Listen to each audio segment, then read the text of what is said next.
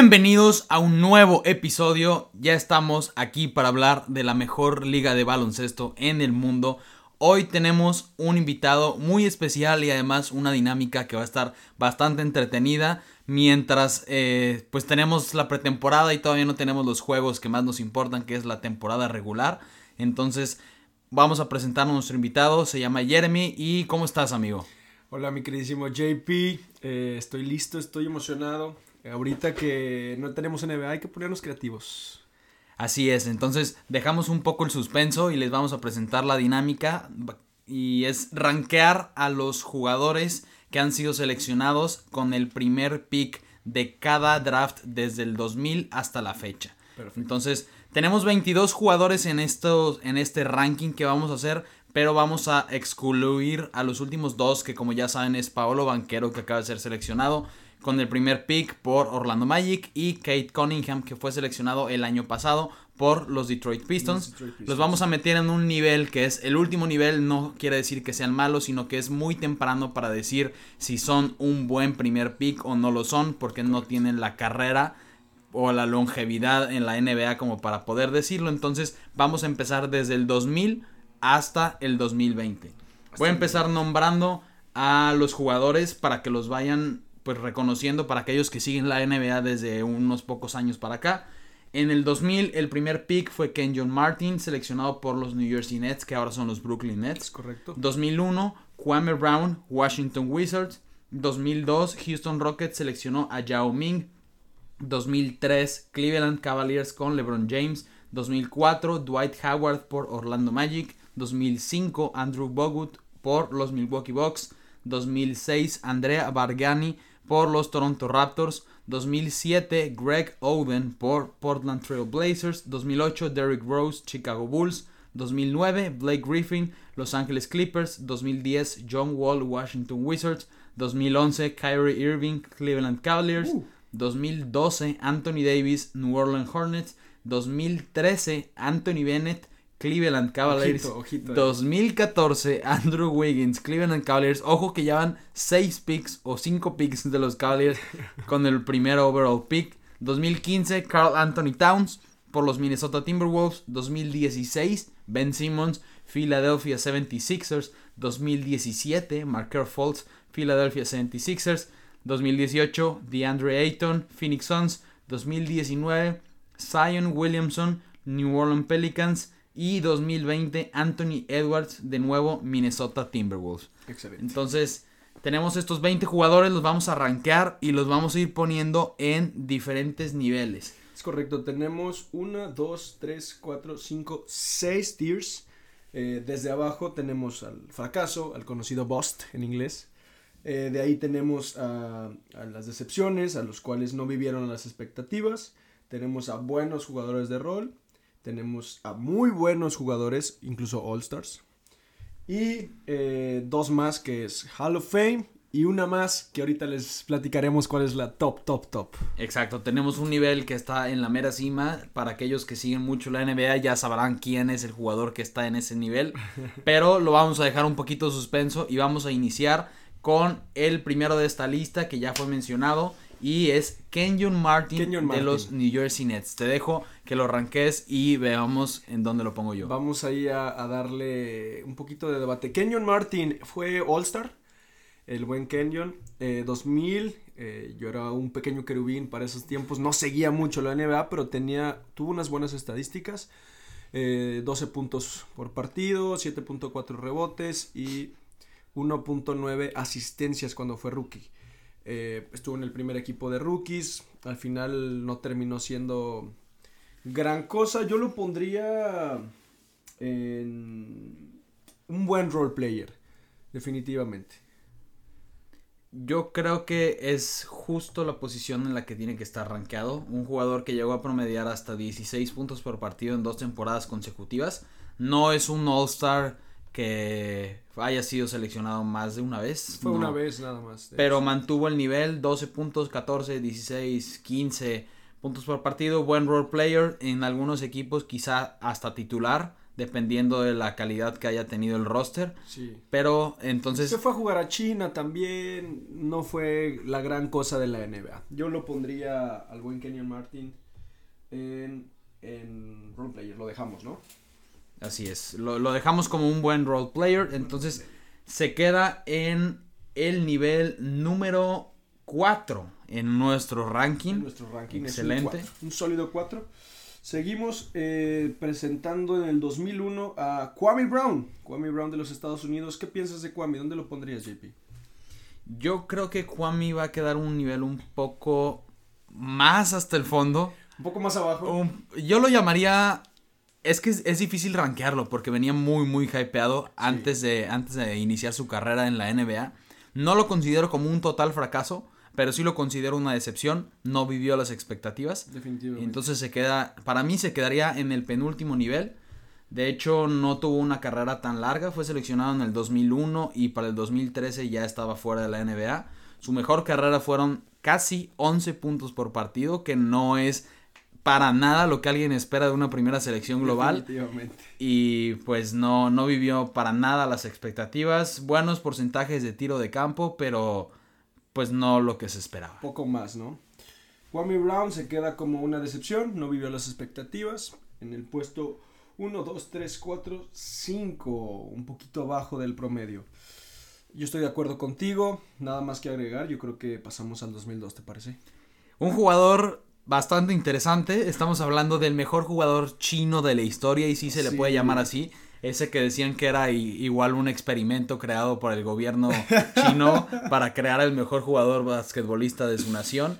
Estamos hablando de Yao Ming. Yao ocho, Ming. ocho veces All-Star, dos veces All-NBA segundo equipo, tres veces All-NBA tercer equipo, NBA All-Rookie First Team. Y bueno, sabemos que también tuvo una muy buena carrera con los Rockets y Con los Rockets. Tuvo gran, grandes equipos. Eso también ayudó a que tuviera mejores números, pero no demerita para nada el talento que tenía. Un enorme pivot que pues competía contra los mejores pivots de su época. Correcto. Shaquille O'Neal. Aquellas esta- peleas con el Shaq. Su mejor temporada, 25 puntos por partido. Entonces, igual fue una carrera corta. Definitivamente. Del 2002 al 2011. Estamos hablando de una carrera más corta que, que 10 Kwame años. Brown, Exacto. pero muchísimo más efectiva. Yo, bueno, no sé. No, definitivamente. Posible Hall of Fame. Creo que ya es Hall of Fame, ¿no? Sí, ya.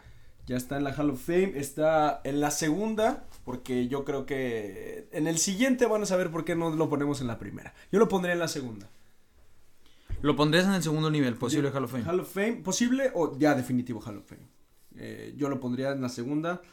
Eh, no está en la primera porque luego te platico por qué. No, no llega al primero. Si, hubiera- si hubiéramos visto a Yao Ming más años, hubiera sido algo diferente. Probablemente. Y yo hoy lo pongo ahí. ¿Tú qué dices, JP? No, es que creo que tiene que estar en ese segundo nivel. Con, con tan corta carrera y con tantas distinciones que tuvo. Digo, no por nada también los Rockets retiraron su número 11. Ya nadie más lo va a poder portar en ese equipo. Entonces está en el segundo nivel, casi en la cima.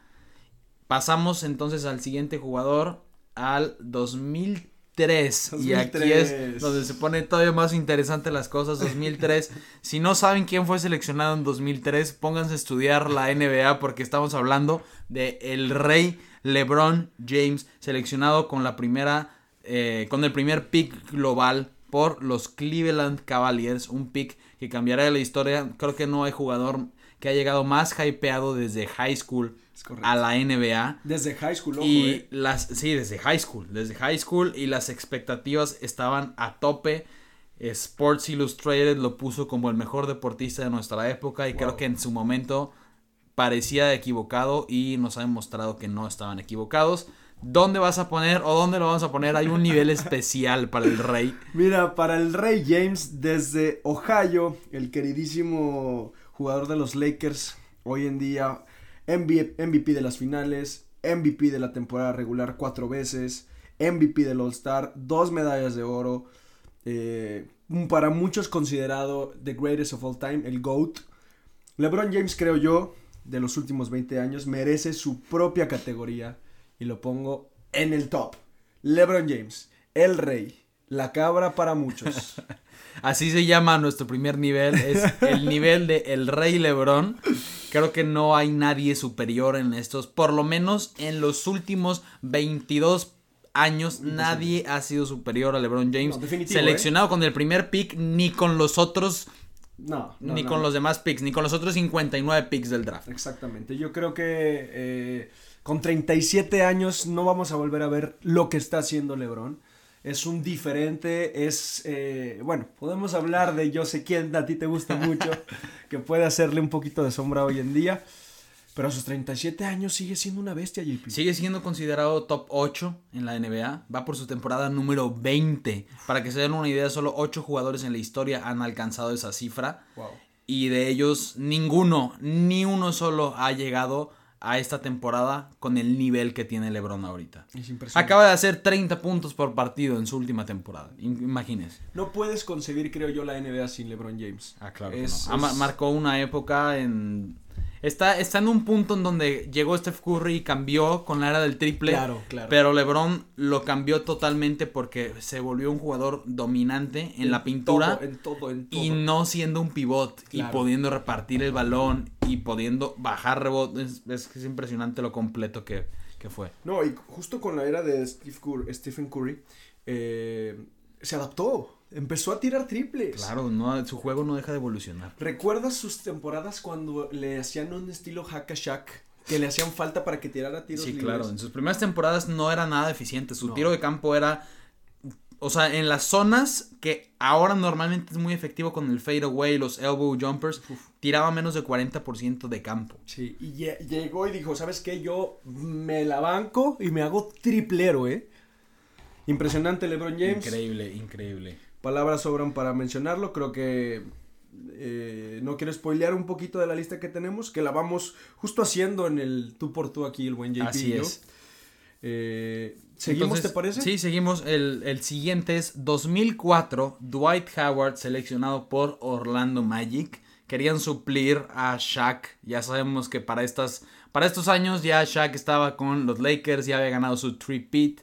Y Orlando pues necesitaba esa, esa potencia interior y claro que la consiguió. Estamos hablando de que Dwight Howard fue ocho veces All-Star, cinco veces en el mejor quinteto, ojo, y aparte fue una vez en el segundo mejor quinteto, tres veces mejor quinteto defensivo y cuatro veces eh, en el mejor... Ah, no, fue cuatro veces en el mejor quinteto defensivo y tres veces mejor defensor de la NBA. Mejor defensor. Es la segunda mejor marca. El jugador que tiene más premios al defensivo del año es eh, Mutombo. Eh, sí, Dikembe Mutombo. Dikembe Mutombo y pues estamos hablando de uno de los mejores defensores en su época actualmente ya no es lo que alguna vez fue porque la NBA evolucionó y se lo comió. Sabemos que Dwight Howard creo que es contado con los dedos, de, los dedos de la mano los triples que ha intentado en su carrera. Y que ha metido. Y que ha metido, peor de todo. Pero para una, a un jugador que fue cinco veces líder en tapones, dos, digo, dos veces líder en tapones, cinco veces líder en rebotes, yo creo que tiene que estar en el segundo nivel. Le hicieron el feo en la lista de los mejores 75 jugadores de la historia. Él y Clay, ¿no? Los snobs. sí, ellos deberían estar ahí. Yo, en lo personal, dejo fuera a Demi Lillard y pongo a Dwight Howard. Uf, qué fuerte declaración. Desde Orlando Magic hasta Los Ángeles Lakers, hasta Houston, Atlanta, Charlotte y regresando a Los Ángeles con LeBron James siendo campeón. La temporada de la, de la, de la Bubble en Orlando. Yo creo que también eh, merece estar en la Hall of Fame, eh, posible Hall of Fame. No sé si se lo vayan a dar por todos los temas extra cancha que tiene. Pero definitivamente por talento, por ya es campeón, por, eh, por defensa, que es muy infravalorada la defensa, al menos en la media en general de, en todo este tema periodístico. A mí me parece importantísimo la defensa, ah, Claro, es este, como dices, está súper infravalorada. Hay jugadores que son muy buenos defensores y al no traducirse en ofensiva, No, no son hablados. Luego, luego te hablo de Ben Wallace que me encantaba. Pero bueno, seguimos, se mantiene la segunda posición. Hasta ahora eh, tenemos, ah, vamos a hacer un poquito de recapitulación. En la primera, en la, en el promedio tenemos a Kenyon Martin, Eh, Kwame Brown fue una decepción. Yao Ming, oh, Hall of Fame. LeBron James. LeBron James, hasta LeBron arriba. James. Eh, Yao Ming, Hall of Fame. Digo, Dwight Howard, Hall of Fame. Y seguimos con 2005, JP. 2005 tenemos a un jugador que probablemente muy poca gente conozca, Andrew Bogut. Andrew Bogut. El australiano fue seleccionado por los Milwaukee Bucks con el primer pick. Y pues, dilos por qué han escuchado muy poco de este jugador. Pues el buen Andrew Bogut entró a la liga con Milwaukee Bucks de 2005 a 2012. Tuvo sus años, sus años mozos, dirían por ahí, con los Golden State Warriors, siendo campeón de la NBA en 2015. Y pues ha tenido una carrera eh, algo, algo curiosa el buen Bogut. También fue en sus temporadas más jóvenes campeón de, la, de Australia con- contra, contra Nueva Zelanda. Eh, ¿Qué piensas de, de Andrew Bogut? Yo creo que tuvo una carrera decente. Un jugador que igualmente fue muy hypeado y porque tuvo una buena carrera eh, colegial. Colegial, correcto. Pero entrando a la NBA se quedó demasiado corto en su primera temporada, 9 puntos por partido. No intentaba triples, si estamos hablando 2005-2006. La NBA todavía no entraba en esa transición, pero ya era más fuerte el estar tirando triples. Y aunque no es un jugador que estuviera en la posición para pues hacer esos triples, tirar fuera del detrás del arco, un pivot ya tendría que haber estado evolucionando y al no tener esa potencia en la pintura ni al ser un jugador tan defensivo como Dwight Howard, entonces no cumplió con lo que se esperaba. Tuvo temporadas decentes de más de 10 puntos por partido, la mejor de ellas fue en 2009, casi 16 puntos por partido y 10 rebotes, Wow. un doble doble en su temporada. Entonces, creo que es un jugador que no debió haber sido seleccionado con la primera selección global, pero lo mantengo como un jugador decente. ¿Decente? ¿Lo Que sí, fungió como un, como un buen jugador de rol. No por nada estuvo en ese equipo campeón del 2015 de los Warriors. Correcto. Y pues tuvo buenos, buenas jugadas en esos playoffs. Bastante efectivo. Digamos, es un jugador que no lo vas a tener en los momentos importantes, No. pero que te hace toda la chamba en temporada regular. Es un buen jugador, estoy de acuerdo contigo. Definitivamente no lo pondría como muy bueno, como un All-Star. Eh, que, que no fue All-Star. ¿O sí fue All-Star? Mm, deja reviso, estoy casi seguro que no fue All-Star. Mira. mm, Fue, estuvo en el mejor, en, en el mejor quinteto de rookies. no, mira. No ha sido, no ha sido All-Star. Entonces, pues bueno, no lo vamos a poner en muy bueno cuando pues no se ha ganado ese, ese papel. Muy buen jugador. Definitivamente no fue decepción tampoco. Eh, estuvo ok. Lo pondríamos en promedio, ¿te parecería? Me parece bien. Digo, algo a resaltar ahí antes de pasar al siguiente jugador. En 2015, cuando ganó ese título con los Golden State Warriors, fue seleccionado en el segundo mejor quinteto defensivo. Entonces, me parece bien un buen jugador de rol Buen jugador. que le aportaba desde la segunda unidad a este equipo de los Warriors. Ajá. Pero Ojo, entonces- Raza, estamos checando la carrera en general. Estamos viendo un, un promedio de todo. Si viéramos a Dwight Howard eh, en sus primeras temporadas, pues igual y lo poníamos en más arriba, no lo sé. Claro, claro. Pero estamos viendo la temporada, la vida de NBA de ese jugador. Así es. Entonces pasamos al siguiente jugador. 2006. Los Toronto Raptors eligieron a Andrea Bargani. ¿En dónde te sentaste, Toronto? Cometieron un gravísimo error en aquella temporada. Pero pues tienen que vivir ahora con las consecuencias. Andrea Bargani, el italiano, el alero, jugaba de 4. De 4-5, ahí el buen Bargani. Así es. ¿Dónde lo arrancarías tú? Está, está difícil. Mira, y ay Dios santo. 26 de octubre de 1985, 36 años, nace en Roma, Italia, el buen Andrea. Eh, ay Dios santo, pues estuvo en los Toronto Raptors de 2006 a 2013, después en New York Knicks, se fue a Brooklyn Nets saltando ahí sin luz ni vela. No es lo que te esperas definitivamente en una primera selección del pick y más por los jugadores que siguieron después de él. Eh, yo creo que más allá de su All Rookie First Team, yo lo pondría como un ah, fracaso. El primer fracaso lo pondría. Un total fracaso. Yo lo pondría como un fracaso. Promedio 14 puntos. Mm, es que es un primer pick, JP, me explico. No lo podría poner en decepción porque ni siquiera llegó a, más de su primera temporada, ni siquiera un ni un All-Star. No reflejó nada para su equipo, que fue el que lo drafteó, los Toronto Raptors. No lo sé, no, no veo más allá de un fracaso, JP. Yo, es que, bueno, su primera temporada terminó estando en el segundo mejor quinteto de rookies, si no mal recuerdo. lo, voy a, lo voy a revisar aquí rapidísimo. Estuvo en el mejor quinteto de rookies en 2007, que fue terminado su primera temporada.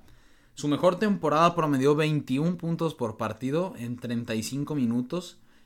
Entonces estamos hablando de que muy buenos puntos como titular en este equipo de Raptors en donde tenía la oportunidad para estarse probando y estar jugando de titular. Segunda mejor temporada, 19 puntos. Claro, estamos hablando de que los Raptors dejaron pasar a Marcus Aldrich en el segundo pick. Hermano, por un regalo para los Chicago Bulls. Pero yo sí lo pondría todavía como un buen jugador de rol en nuestro cuarto nivel. Yo no lo llamaría un fracaso porque pues es más decente que algunos jugadores que ya hemos rankeado ahora. Entonces, entonces creo que se mantiene. Era un primer pick, ese es mi tema, ¿sabes? Si hubiera sido un pick 19, nadie le hubiera importado. Pero es un primer pick. Yo creo, bueno, dando los, los, el, mayor contexto que acabas de dar, tal vez una decepción, porque había muchas expectativas. Ok, ok. ¿Te parecería? Totalmente de acuerdo. Lo podemos poner como una decepción. Una decepción, no es un fracaso. Un intermedio, un, intermedio, entre tú y yo. Ok, me gusta, me, gusta. Eh, y bueno, Creo que nada más que decir de Andrea Barniani. Eh, seguimos en el 2007, ¿te parece si lo presento? Preséntalo, por favor, porque es... es curioso, es de Estados Unidos, el centro eh, de la Universidad de Ohio. El buen Greg Oden, JP, ¿qué piensas del buen Greg Oden? No tengo que decir... Miren, para que se den una idea, fue seleccionado con el primer pick, solo jugó tres años en la NBA. Tres nada más. Su mejor temporada fue 10 puntos por partido y 8.5 rebotes. Estarás pensando, ok, no son malos números. Sí son malos números para alguien que fue seleccionado con el pick número uno. No podemos estresar eso lo suficiente. Tres años en la NBA creo que tiene que ir en un fracaso total. Definitivamente. Y qué, qué mal trabajo de los Portland Trail Blazers por haberlo seleccionado. A ver, venía con un hype durísimo. Las, definitivamente las lesiones no lo respetaron. Se perdió cuatro de sus siete, cuatro temporadas completas de sus siete años en la terna de la NBA. Eh, Portland definitivamente erró. Así pasa a veces en el draft. No puedes tener una seguridad de quién vas a draftear, pero no te, no te voy a decir que no es un completo fracaso, JP. Así es, tenemos a nuestro primer jugador que es un absoluto fracaso. Algunos llamarán este nivel como el nivel Anthony Bennett. Para aquellos que sí saben de la NBA, es otro de los primeros picks que históricamente han sido muy hypeados y han sido un total fracaso. Es que ese es el problema, todo el hype que les ponen. Los, eh, hombre, tienes 17, 18, 19 años, 20 máximo, y te ponen como, quieren que llegues y les ganes un, un anillo. No, no funciona así, JP. Y, es que el sistema está diseñado para que solo tengan una de dos. O que entren a un equipo que es malo, obviamente, porque no, no eres un equipo bueno y seleccionas con el primer pick, a menos que hagas un traspaso. Pero pocas veces en la historia se ha visto que un equipo con un buen roster haga un traspaso para tener el primer pick. ¿Por qué? Porque sale carísimo. Entonces, las únicas dos opciones que tienen. ¿eh? Ah, no, claro que no. No, no, no, y además no tienes el capital para subir tanto en el draft. Pero bueno, a lo que iba es que nada más tienes dos opciones. Llegas, un jugador tan hypeado, siendo seleccionado con el primer pick, llega a cambiar un equipo totalmente como lo hizo LeBron James, cumplir con las expectativas o no, no cumplir y ser un total fracaso. Claro. Es que, es que no te dan otra opción. Solo hay dos caminos. No, no te dan otra opción. ¿Eres el nuevo LeBron James o eres el nuevo Greg Oden slash Anthony Bennett? Así es, sí, sí está sí está muy difícil. Bueno, más actualmente hemos visto jugadores que cumplen con lo que es un primer pick, pero la gente siempre espera más. Claro. La gente siempre piensa que un primer pick va a ser un LeBron James y no siempre es cierto. Ni siquiera, es que es, es una métrica complicada cuando estás en la NCAA, donde antes pues tenías todo, todo este no lujo, ¿no? Que ahora ya eres una estrella, estrella de la NBA, porque entrar al primer pick, de entrada te dan un contratazo a tus 19, 20 años. Entonces, si no tienes esta mentalidad más allá del, de, lo, de, lo, monetario, de lo que voy a ganar, de quién voy a ser, pues no te puedes enfocar y pues pasa lo que termina pasando. ¿Te parece? Es que el que sigue es mi jugador favorito de la historia de la NBA. ¿Te parece? Ok, si sigue con el siguiente jugador. Preséntalo. con todo el amor del mundo. Con todo el amor y dolor de mi corazón. Guard, desde Memphis. El queridísimo Derrick Rose. Derrick Martel Rose. ¿Qué piensas de Derrick Martel Rose, mi querido JP? Pienso que es una, es una lástima lo que pasó con que su fue carrera. su cumpleaños el martes, ¿eh? Fue su cumpleaños apenas hace unos días. Hace unos el días. MVP más joven en la historia de la NBA. Ah. Sigue estando vigente ese título que se mereció con los Chicago Bulls.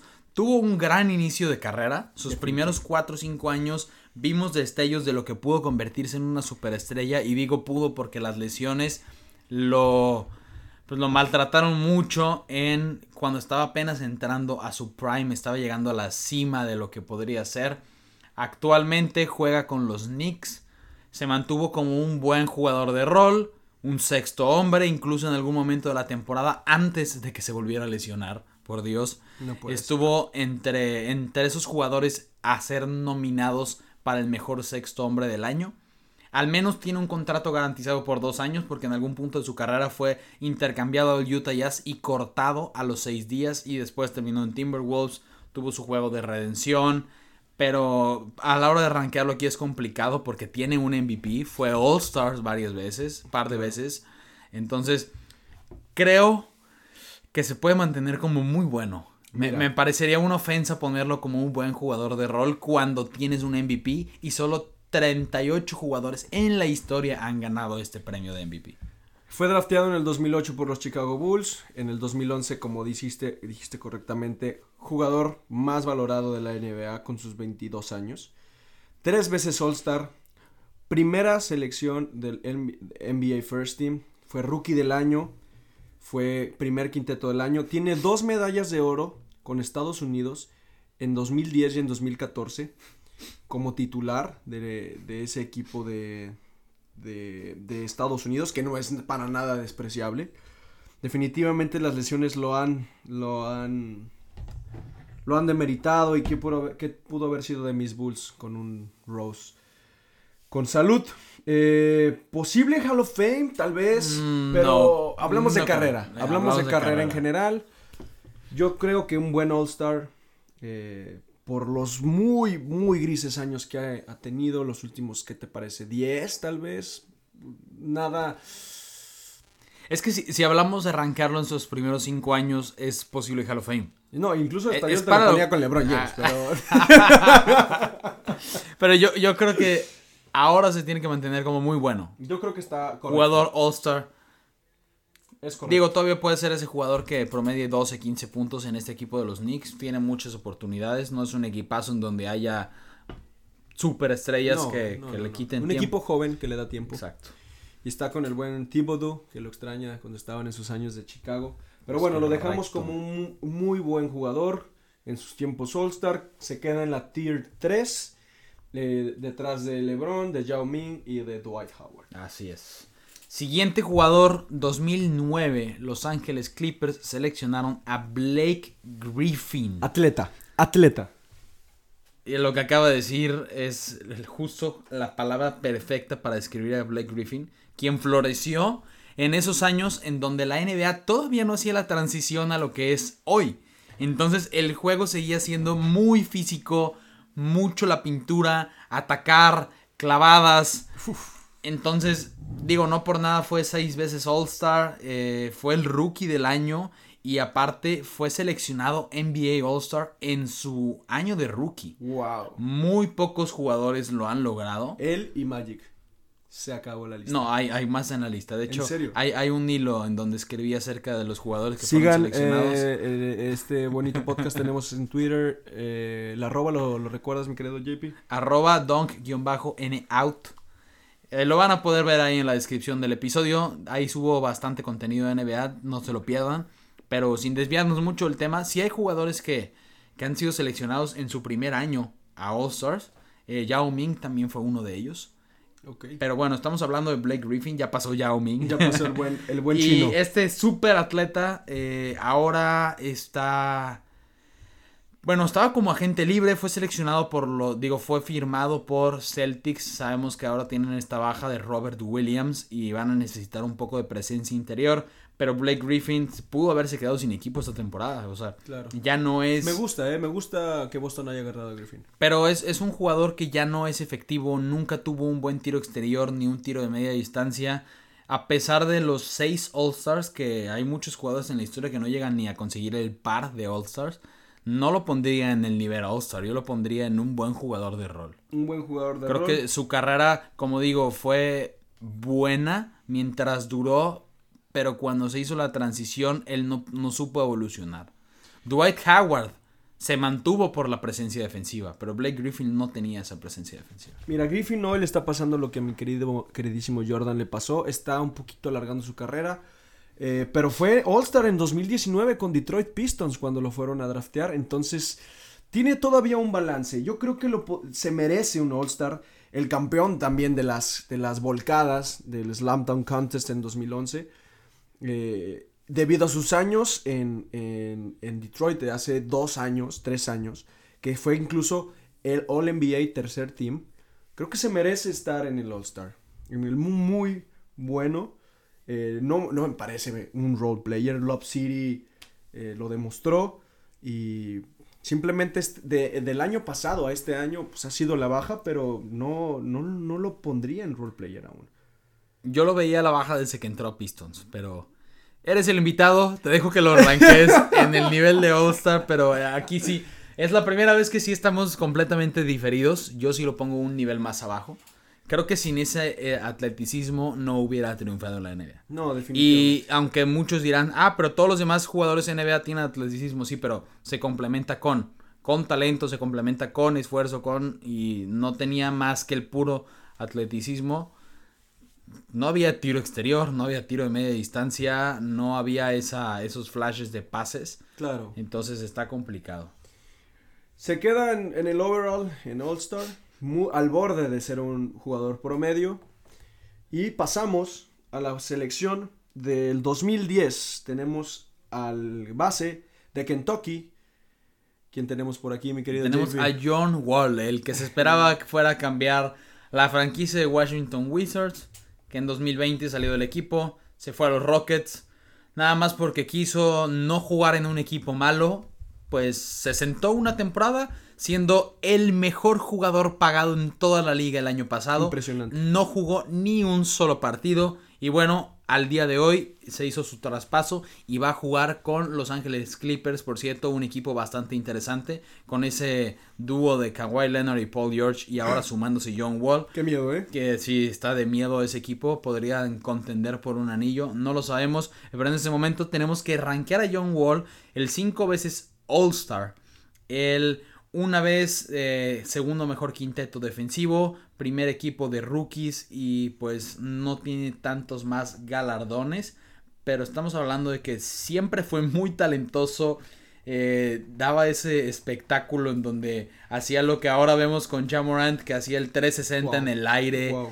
unos movimientos totalmente alucinantes, más de 15 puntos por partido en pues todas sus temporadas, desde que entró Desde a la liga la hasta liga. ahora, la mejor de ellas en 2016, 23 puntos por partido con 10 rebotes y dos robos por partido. Entonces, es un jugador que si no tuviera el ego tan grande, Claro. sería mejor, hubiera tenido un resultado diferente en su carrera. El tema creo que Washington no fue el equipo que, que tenían un equipazo, ¿eh? Estaba Bradley Beal, estaba el buen John Wall, Otto Porter, eh, campeón esta última temporada con Warriors.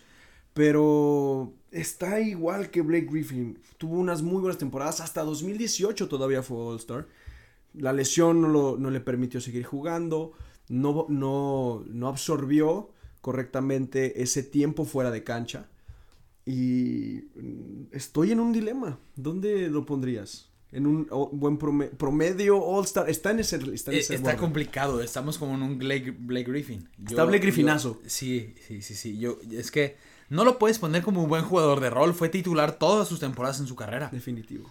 Y con buenos números. Yo creo que tiene que estar en muy bueno. Cinco veces All-Star. Y yo creo que si comparamos carrera de Blake Griffin, carrera de John Wall, pongo ligeramente arriba a John Wall. A John Wall.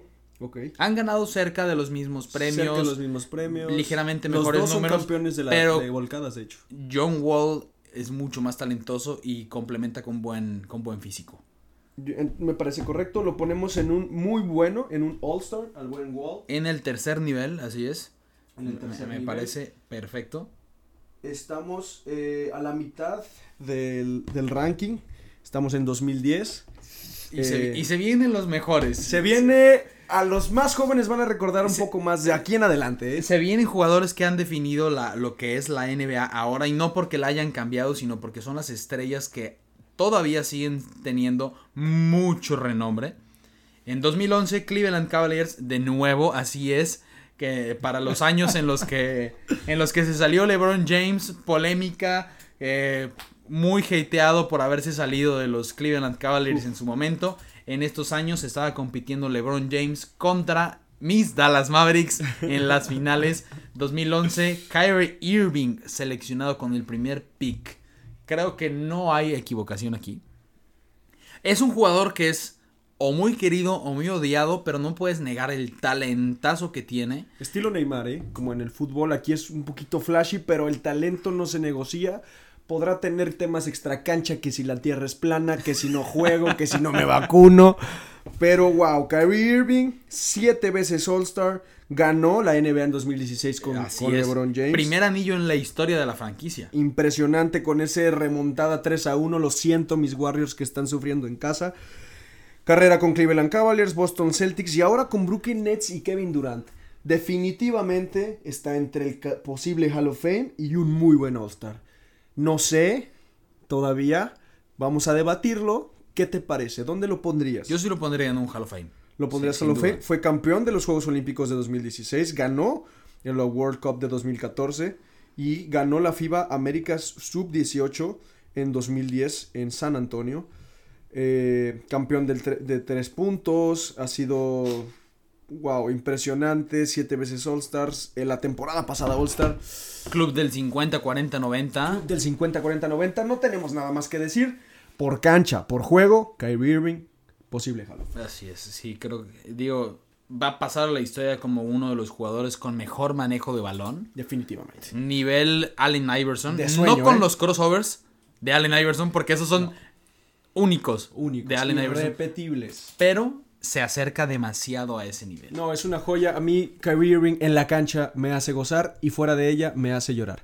Pero bueno, seguimos. Pasamos con- al, al 2012 con otro jugador bastante interesante, Anthony Davis. Y Algo muy interesante es que de, estos, de este listado que tenemos, varios jugadores han jugado con LeBron James. Que justo. justo, Anthony justo. Davis en los Lakers, Kyrie Irving en los Cavaliers. Es que le gusta perseguir anillos a LeBron. le gusta perseguir anillos y sí, es Y que conseguirlos. Le gusta juntarse con bueno, con buena compañía. Justo. Y- Lo, lo- lo criticarían los, los viejos, los, los puristas de los 80s, 90s, pero así es la NBA ahora. No, y, Siéntese, y así señora. debe de ser. Claro. O sea, porque un jugador tiene que ser leal a un equipo cuando ellos no le son leales a sus jugadores. Si tú no me sirves, yo te traspaso, pero tú te tienes que quedar. Ah, pero porque yo tienes como, que ser leal. como a- tierra porque no voy a ser un buen jugador. Claro que no. Seguimos con Anthony Marshawn Davis Jr., nacido el 11 de mayo de 1993. Juega de power forward o centre. Él ha sido ocho veces All-Star. Fue cuatro veces jugador del primer equipo. En sus años, recuerdas cuando estaba en Pelicans. Aquel traspaso que les consiguió. Después otro jugador que vamos a hablar en este mismo ranking.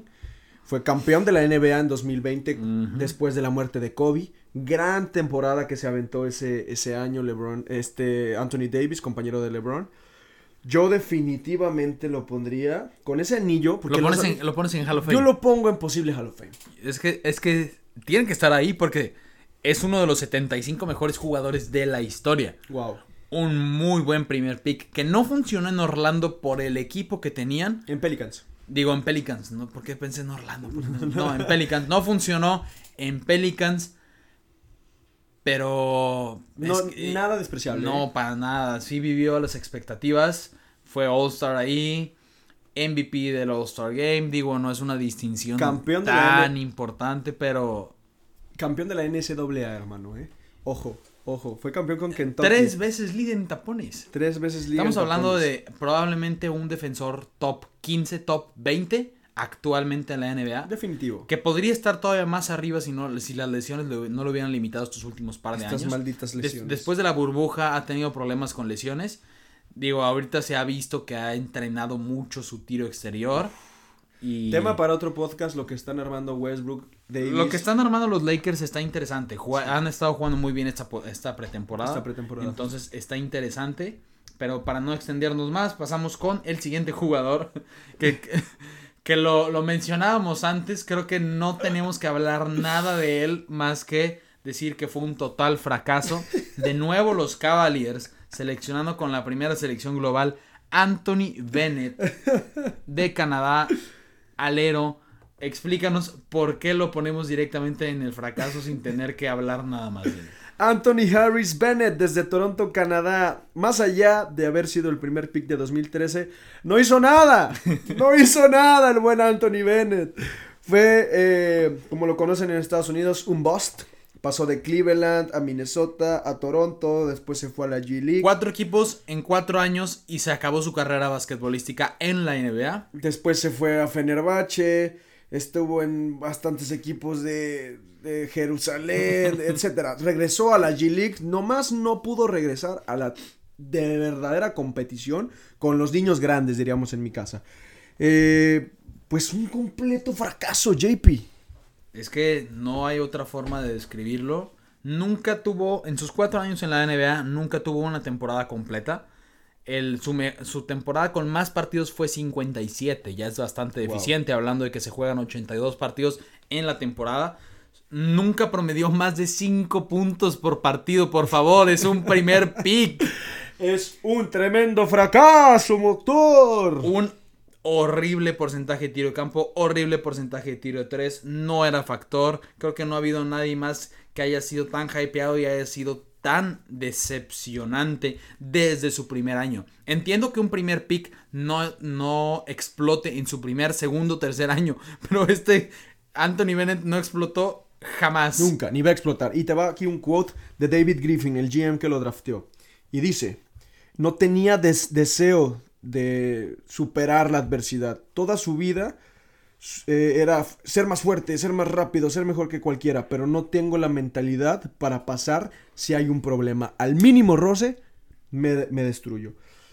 When things are difficult, the crumble, he crumbled. Con las cosas, cuando las cosas se ponían difíciles, él Se colapsaba. se, colas- se colapsaba, se desmoronaba.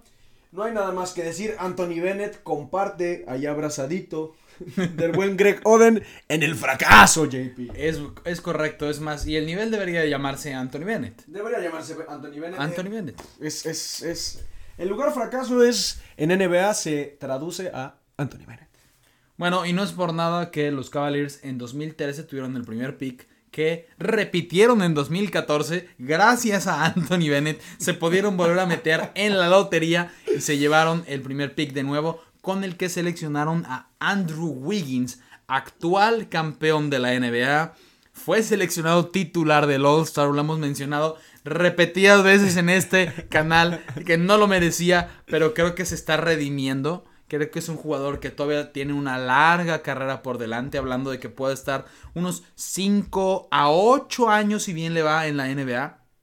Se está estableciendo como un buen jugador de 3D. Estamos hablando de un jugador de triples y defensa, con una defensa que sorprendió bastante cómo limitó a Luka Doncic en las finales de conferencia de la última temporada. Entonces, no, yo no lo rankearía como un posible Hall of Fame todavía. No creo que llegue, no creo, o sea, digo todavía, pero porque le falta carrera, pero no creo que se establezca como un Hall of Fame. Tampoco creo que sea muy bueno. E- Está como en, en- en el Inter de ser un buen role player y un All-Star. Mira, Andrew- Porque sí merece, sí merecía ser All-Star, no titular, pero sí All-Star. Fíjate, con Andrew Wiggins tengo un tema. Me encantaba ver a los Minnesota Timberwolves cuando estaba este, este dúo de, de una persona que mencionaremos próximamente. Pero me gustaba mucho Andrew Wiggins, no terminó por cuajar. Llega a Warriors, que Warriors es el, rey Midas, que todo lo que toca lo hace oro. Y ponen a Andrew Wiggins como un All-Star. Me ha cerrado la boca tantas veces Andrew Wiggins. Que me da gusto, ¿eh? Me da gusto. Yo era una persona que no disfrutaba mucho de Wiggins, me parecía flojo. eh, Butler lo dijo. Esos, esos Minnesota Timberwolves no tienen. eh, no tienen cojones, dirían mis amigos españoles. Pero estoy de acuerdo contigo. Creo que se ha redimido. No es Hall of Fame, no es, ni, ni creo que sea. Pero hoy lo puedo poner como fue en la temporada pasada en All-Star. Y me muerdo la lengua, ¿eh? Pero bueno. Entonces pasamos con el siguiente jugador en 2015 en los Minnesota Timberwolves, que de hecho aquellos que recuerden bastante la NBA fueron compañeros, estos últimos dos picks fueron compañeros en Minnesota Andrew Wiggins y Carl Anthony Towns, que fue seleccionado con el primer pick de 2015. Sin, meter sin meternos tantos a sus premios, si ves la NBA actual, ¿cuántos pivots puedes nombrar que sean mejores que Carl Anthony Towns? Puedes nombrar a Embiid, puedes nombrar a A Jokic, Jokic. puedes nombrarme a quién más. Creo que es el tercer, si no es que el cuarto, si quieres meter a un Rudy Gobert, que Su compañero no- Gobert.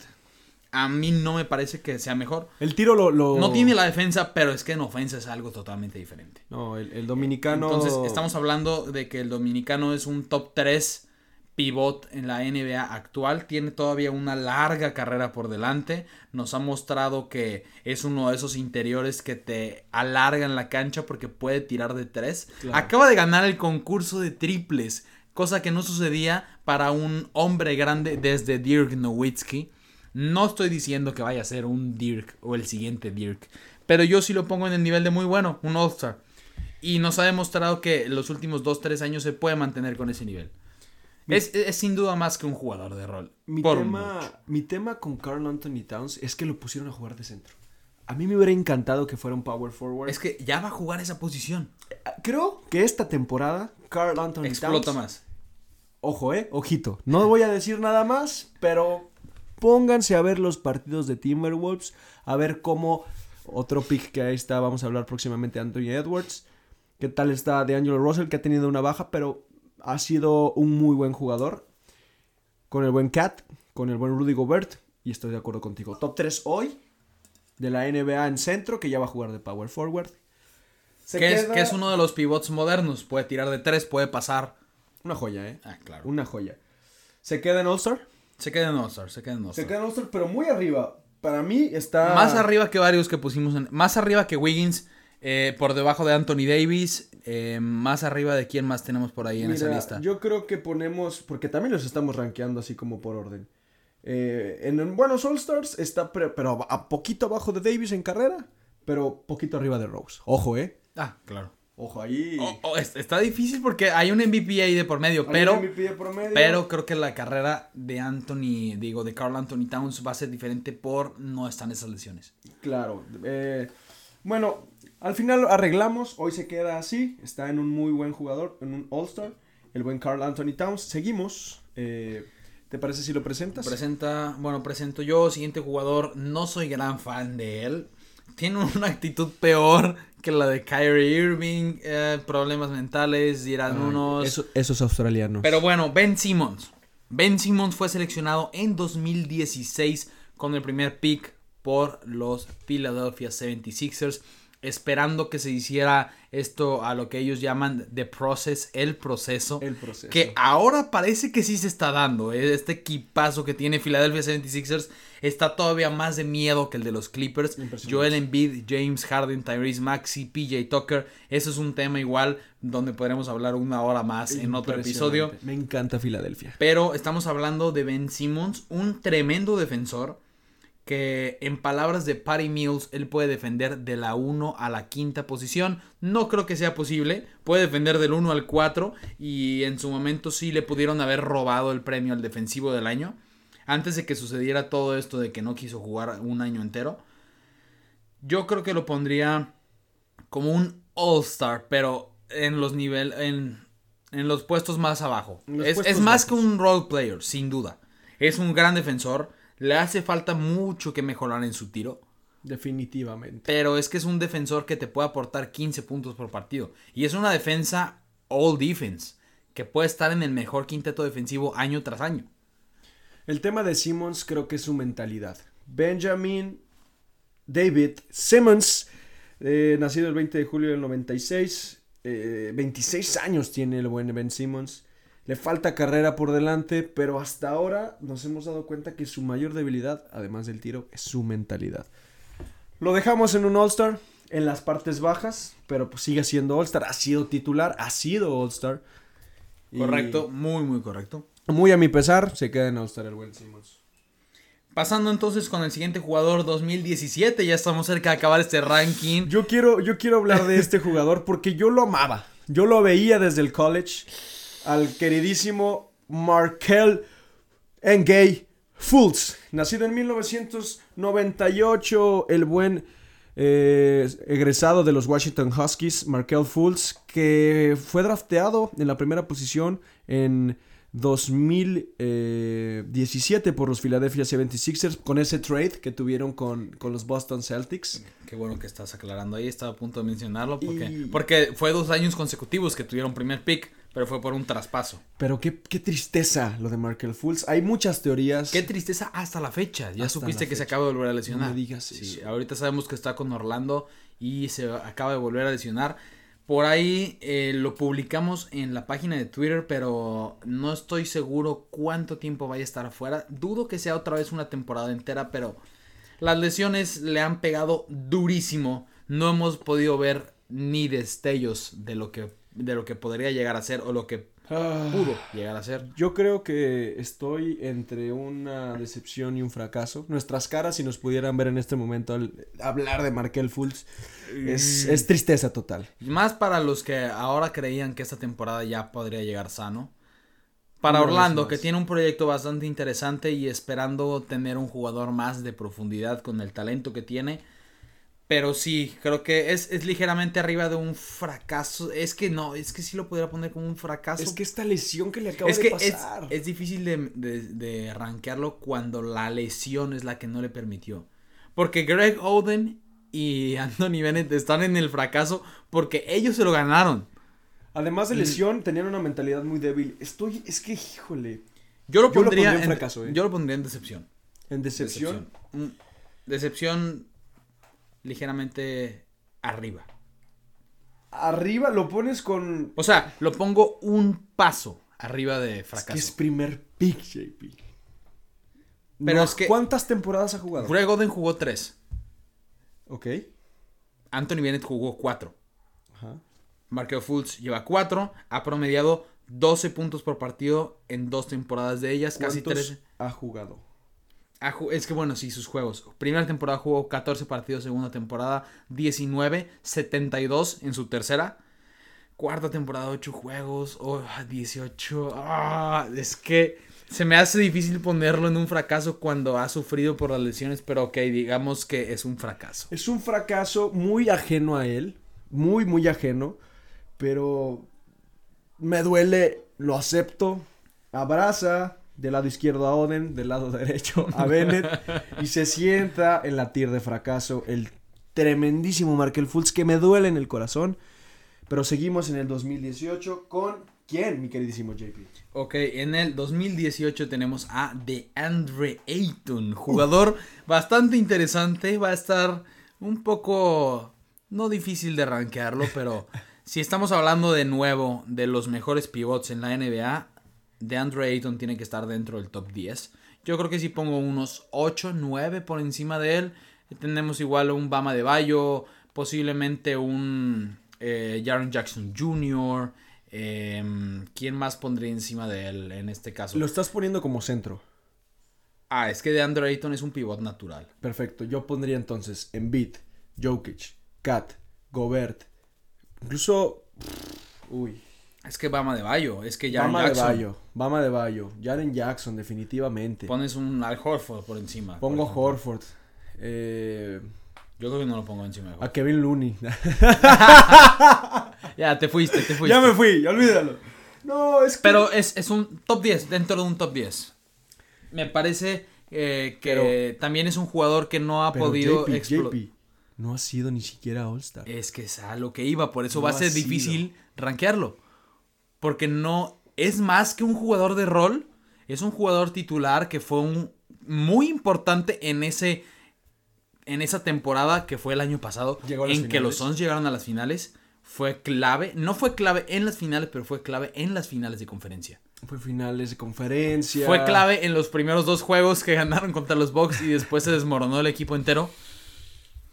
Creo que está arriba del role player, pero antes del All-Star. No tenemos esa tier, pero estoy de acuerdo. Lo Está ponemos en el último lugar de ser un nivel All-Star. Exactamente, exactamente. Está cer- y está cerca de ser All-Star. Está cerca. Pod- eh, Es que, ¿sabes qué? Podría haber sido All-Star, pero ¿sabes por qué no lo fue? Porque Phoenix Suns es un mercado muy pequeño. Ok, ok. Entonces, lo dejamos en el último nivel del All-Star, que estamos hablando es el tercer nivel. Y pasamos a- con un jugador que va a ser bien difícil de rankear. 2019 los Pelicans tuvieron otra primera selección con la que eligieron a Zion Williamson. Sally, Zion Latif Williamson, nacido el 6 de julio del 2000, drafteado en la primera selección del New Orleans Pelicans en, el, en aquel traspaso que mandaron a Anthony Davis y que llegó otra de esas eh, bestias generacionales como lo es el buen Zion, del cual ha sido muy criticado por su peso, se convirtió en el jugador número 4 en ser seleccionado más joven para jugar un All-Star Game. Eh, desde South Carolina, Spartanburg, el buen jugador de Duke fue All-Star, primer rookie del año. eh, di- digo, All Rookie First Team, perdónenme. Sí, novato del año fue. El, el novato del año fue Jamorant. Eh, ha tenido muchas lesiones, pero se ve muy bien, JP. ¿eh? Yo lo vi en esas fotos de Instagram. Eh, ahora está bastante delgado. Bastante delgado. Y, y algo importante es que la única temporada que ha tenido Zion de sus tres que ha jugado, bueno, la temporada pasada no jugó, pero en su primer año sí. Estamos hablando de que en 2020-21, Zion Williamson es el único jugador que ha promediado 27 o más puntos Wow. con 60% de campo en una sola temporada en la historia. Y estamos hablando de que esa es su única temporada sano, pero acaba de entrar a la NBA. Ahora se le vio más delgado, se le ve más en forma, se le ve más motivado, con un mejor equipo. Entonces, creo que es temprano para rankearlo porque a pesar de que lleva tres años en la NBA, solo hemos visto una temporada y media de él. Yo, a lo que he visto de, de Zion, lo puedo poner como un muy buen All-Star. Muy buen All-Star, estoy de acuerdo contigo. Aquí el tema es. El tema es que si le pones 10 años más a Zion y mantiene el nivel con las estadísticas que acabo de mencionar, Y mantiene es un posible Hall of Fame. Definitivo, no, definitivamente. Zion Williamson, un, un talento generacional, está en un All-Star. Me encantaría que las lesiones lo respetaran y pudiera ser un Hall of Fame, pero hoy se queda en All-Star. Eh, lo pondría detrás de. Es que Wiggins lo pusimos detrás de. A ver, Griffin va a su fondo. Es que si los comparas uno a uno, Zion va arriba de Wiggins. Para John mí, Wall, John Wall va arriba de Wiggins. eh, si John Wall va arriba de Wiggins. John Wall Simmons va atrás de Wiggins. ¿De acuerdo? Ayton va arriba de Simmons, Sí, sin duda. pero atrás de Wiggins. No, arriba Ayton de Wiggins. arriba de Wiggins. Wiggins sí es campeón en NBA. Y sí es All-Star. Hmm. Y sí fue rookie del año. Ok, mantengámoslo así, mantengámoslo así. mantengámoslo. ¿Y dónde vas a poner a Zion? arriba de Wall, atrás de Ayton, arriba de Cat, Yo lo pongo arriba de Ayton. arriba de Ayton, atrás, atrás de Wiggins, Sí, definitivo. Sí, sí, claro, claro. No tiene el All-Star todavía, no. Pero nos ha mostrado que puede ser un dominante de la pintura como no lo habíamos visto desde Shaq. Impresionante, impresionante. Nos queda uno más. Nos queda uno más, también es de los Minnesota Timberwolves. Es para cerrar este ranking. Me encanta, ¿eh? Anthony Edwards, que pudo ser All-Star de nuevo, está en un mercado pequeño, promedió 22 puntos por partido, con cuánto fue 5 rebotes, 5 asistencias más o menos en promedio. No tengo los números aquí a la mano, pero los tengo aquí girándome en la cabeza, Fue- porque es un jugador que yo he seguido bastante. Mejoró mucho de su temporada número 1 a la temporada número 2.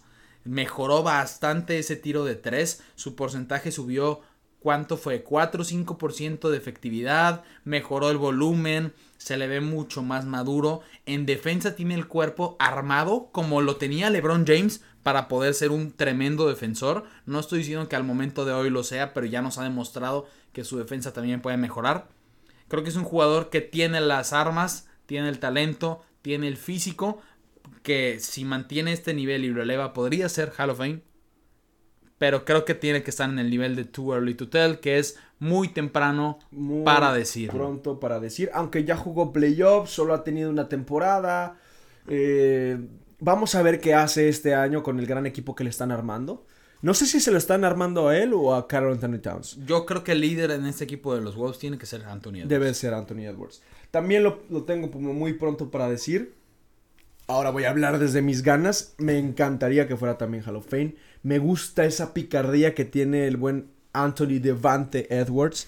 Cómo juega, cómo salta esas, esos mates así con jugador enfrente estilo Jamorant. Es que imagínate, tiene dos años en la NBA y puedes tener... He topado videos de más de cinco minutos de Anthony Edwards volcando la pelota. Imagínate.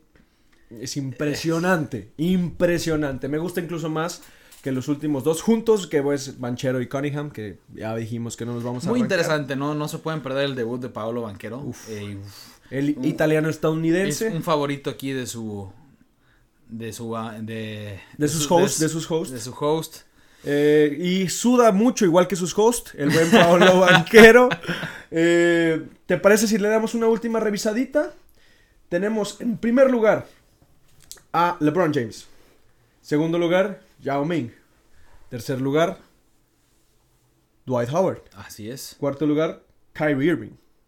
Quinto lugar, Anthony Davis. Sexto lugar, Carl Anthony Towns. Séptimo lugar, Derrick Rose. Octavo lugar, John Wall. John Wall. Noveno lugar, Andrew Wiggins. Décimo lugar, cerrando el top 10, Zion Williamson. De ahí entra fuera del top 10 de top picks, DeAndre Ayton. Con el número 12, Ben Simmons. Con el número 13, Blake Griffin. Seguimos con Andrew Bogut, Kenyon Martin, Andrea Bargiani, Kwame Brown y nuestro Nuestros trío de fracasos. Nuestros tríos, los tres, los tres tristes tigres, tenemos Anthony Bennett, Greg Oden y Markel Fultz. y Markel Fultz. Y bueno, los que son muy temprano para decir, ya sabemos quiénes son los últimos tres primeros picks. Paolo Banquero, Kate Cunningham, Anthony Edwards, todos súper talentosos. ¿Quién te gusta más? No los vamos a rankear, pero ¿quién te gusta más? De estos tres me gusta más Paolo Banquero. ¿Te gusta más Pablo? Me, me gusta porque tiene una mecánica impecable. Ok. De hecho, algo mencionar ahí que de hecho lo escribí en uno de sus hilos. Su mamá jugó en la WNBA Ok. y le enseñó a jugar y cómo se juega en la WNBA. Basics, a lo básico, a tirar, Al fundamento. a, lo- a los fundamentos es importantísimo. Su movimiento de pies igual es hermoso. Tiene un fadeaway con unos giros bastante precisos. Está enorme además. Juega, es un interior que puede anotar en los tres niveles, desde el tiro exterior, tiro de media distancia y en la pintura. Tiene manejo de balón como un, como un, eh, como un base. Y ha mostrado esos destellos de poder pasar el balón. No flashy como lo hace un Magic Johnson. Magic Pero Johnson. efectivo como lo hace un Giannis Antetokounmpo. Me encanta Pablo Banquero. Súper completo. 113 kilos. 113 kilos. Ima- este ya muchacho. tiene el, el cuerpo para ser exitoso en la NBA desde el día 1. 19 años, JP. Y, es- y 19 está años. enorme. Una bestia, el buen banquero. Eh, lo sí, me a gusta ver. más que, que Anthony Edwards, que Cunningham, porque tiene mejor físico y tiene las cualidades que los otros dos también tienen con un poquito más. Y háblame de. Hablaremos después del proyecto de Orlando. ¡Qué chulada! Muy, muy interesante. Pero bueno, ese fue nuestro ranking de los mejores picks, mejores primeros picks de los últimos 22 años. 22 Espero años. haya estado muy interesante este tema para todos aquellos que no conocían a algunos jugadores. Igualmente sé que algunos y no sabían que habían sido seleccionados con el primer pick sí, sí, en la NBA de los últimos 3, 4 años para acá, porque hay muchos fans que la siguen desde la burbuja. Pero bueno, Jeremy, muchas gracias por estar de invitado aquí. Dinos JP. dónde te pueden seguir en tus redes sociales para que vayan y te den follow. Me den follow, me pueden seguir en Instagram ahora arroba Jeremy Méndez S, en TikTok arroba Jeremy Méndez S, eh, en Twitter eh, Jeremy Méndez-Sánchez y, y ya, mándenme señales de humo si no les sigo ahí. Excelente. Les vamos a dejar aquí en la descripción todas sus redes sociales, también las nuestras. Vayan y síganos en Twitter. Desayunamos, comemos y cenamos baloncesto. Estamos a 14 días de que inicie la NBA y se viene lo mejor, así que no se despeguen. Gracias por estar aquí y espero verlos en el siguiente episodio.